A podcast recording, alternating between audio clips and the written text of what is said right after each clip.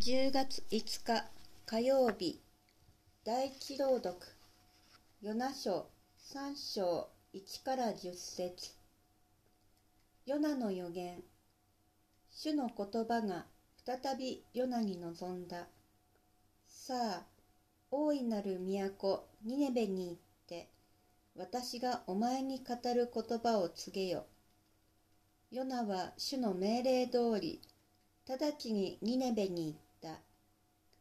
ニネベは非常に大きな都で、一回りするのに3日かかった。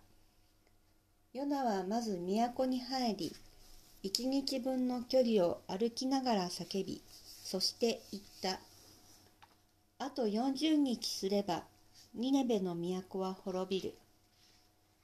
すると、ニネベの人々は神を信じ、断食を呼びかけ、身分の高い者も低い者も身に荒布をまとった。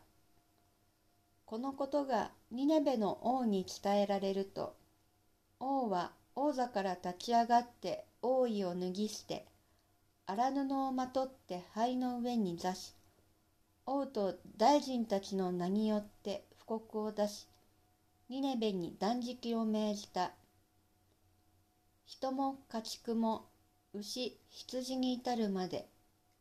何一つ食物を口にしてはならない。食べることも水を飲むことも禁ずる。人も家畜も荒布をまといひたすら神に祈願せよ。